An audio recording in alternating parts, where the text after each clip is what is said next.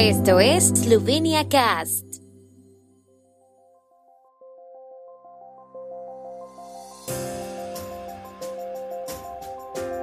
Noticias. Cuarentena y pruebas PCR obligatorias para viajeros que lleguen a Eslovenia desde el sur de África.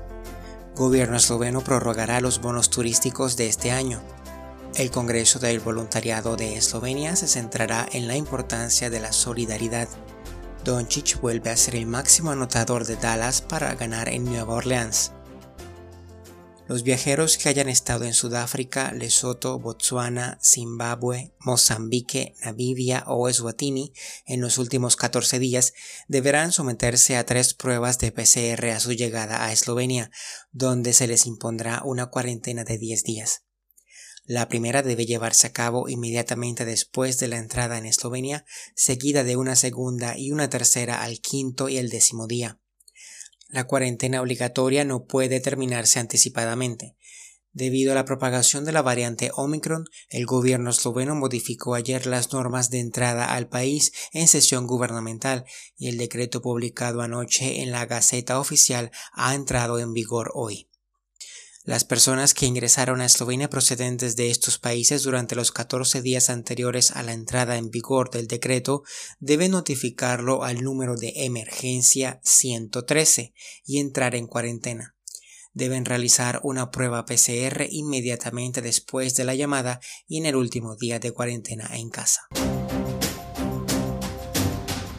En la sesión gubernamental de hoy, el gobierno decidirá, entre otras cosas, sobre la propuesta del Ministerio de Economía de prorrogar los bonos de este año conocidos como Bond and Advised, bono 21, probablemente hasta mediados del próximo año. Estos vales se lanzaron a mediados de julio y a la fecha del 22 de noviembre se había canjeado la mitad de ellos. El gobierno también debatirá sobre un proyecto de modificación de la ley de régimen fiscal elimina una laguna legal y permite el buen funcionamiento del Consejo Fiscal en caso de que los nuevos miembros del Consejo aún no hayan sido nombrados y el mandato de los actuales miembros expire.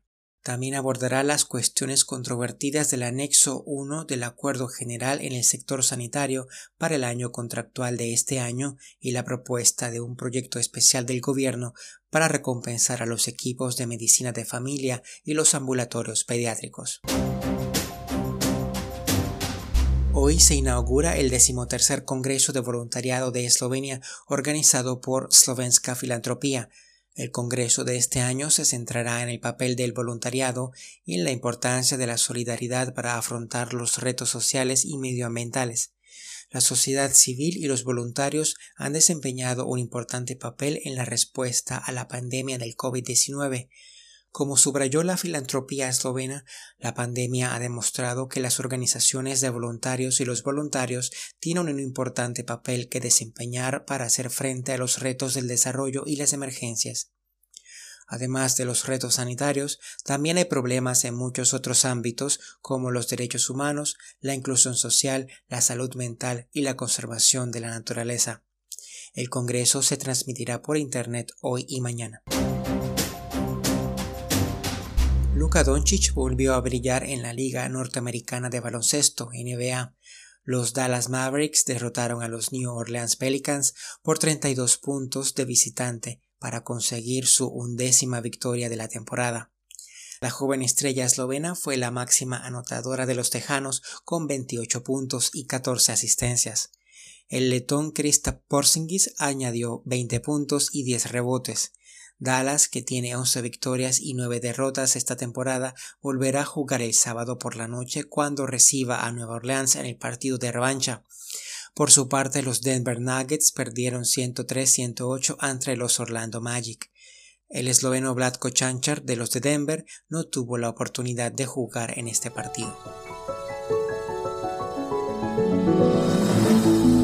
El tiempo en Eslovenia.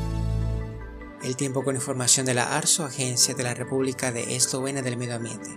Día nublado y lluvioso. La línea de nieve bajará a los valles en zonas de Gorenska y Koroshka y la lluvia se convertirá en nieve por la tarde en otras partes del interior de Eslovenia. Las temperaturas de la tarde oscilarán entre 1 y 8 grados con máximas de hasta 12 grados centígrados en la región de Primorska.